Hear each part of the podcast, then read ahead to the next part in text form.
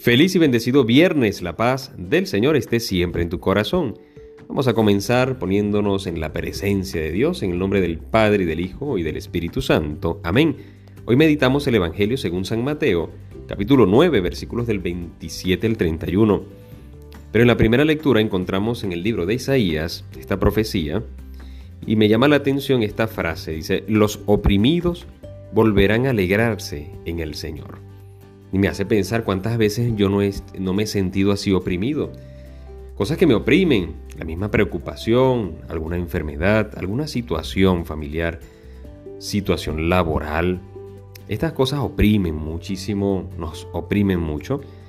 Y cómo esta frase me lleva a, reconocer que el Señor está por encima de todo ello.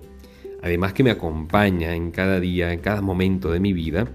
El Señor me da la la gracia de reconocer que con su presencia puedo vencer, puedo superar, puedo hacerle frente a todas estas cosas que me oprimen. Por lo tanto, que, en nuestra vida no se centre, nuestra atención no esté, eh, digamos, centrada o no esté enfocada en lo que nos oprime, sino en la venida de nuestro amado Jesús que nos alegra la vida, totalmente diferente.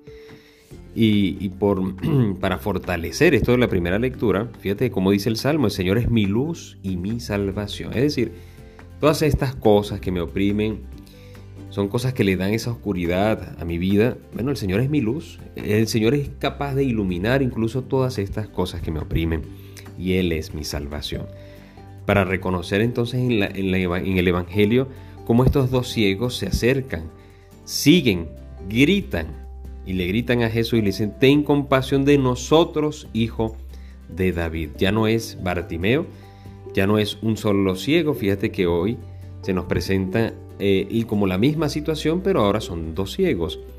Y le dice, creen, dice el Señor, cuando llegan a casa, se acercan los ciegos y dice el Señor, ¿creen que puedo hacerlo? Y ellos contestan, sí, Señor. Es como diciéndome hoy el Señor, ¿tú crees que yo puedo hacer? ¿Hacer qué? Hacer, tener compasión de ti. ¿Tú crees que yo pueda tener misericordia de ti? ¿Tú crees que yo pueda ayudarte? ¿Tú crees que yo pueda acompañarte en esta adversidad que estás viviendo, en esta tristeza? ¿Tú crees que yo puedo alegrar realmente tu vida?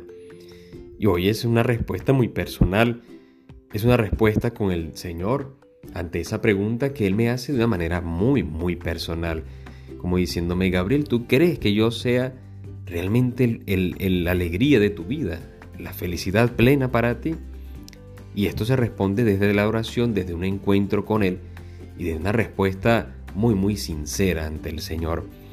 Y nos da, nos da la gracia y al final dice que le suceda conforme a su fe que te suceda conforme a esa respuesta. La respuesta que, que damos no solamente de palabras, sino con nuestras acciones, con nuestros pensamientos. Pero dice el Evangelio que el Señor los tocó. Les tocó los ojos. Ellos querían ver, como reconociendo que tenían una deficiencia, tenían una enfermedad en sus ojos. Por eso no veían. Pero yo cuando me acerco al Señor, cuando me acerco de, de manera especial en el confesionario, porque llevo el corazón enfermo. ¿Qué enferma el corazón? las ofensas, el pecado, eh, cuando yo dejo guardar orgullo, soberbia, cuando dejo que estas preocupaciones invadan mi vida, cuando me invade la desesperanza y el desánimo, la tristeza, se va mi corazón enfermando. Es por ello que en los sacramentos, de manera especial en la confesión, en la reconciliación, el Señor toca, ¿qué va a tocar? Mi corazón. Y tocando mi corazón, por supuesto, toca toda mi vida, porque tú y yo somos cuerpo y alma, unidos, no somos una cosa diferente. No somos que no, mi cuerpo está aquí, pero mi alma ya. No, no, no, siempre nos acompañará. Somos la unión, la combinación del cuerpo y alma. Por lo tanto, cuando el Señor toca mi corazón, sana no solamente mi espíritu, sino mi cuerpo. Y por ello hoy demos gracias al Señor porque el Señor nos sigue tocando por medio de los sacramentos.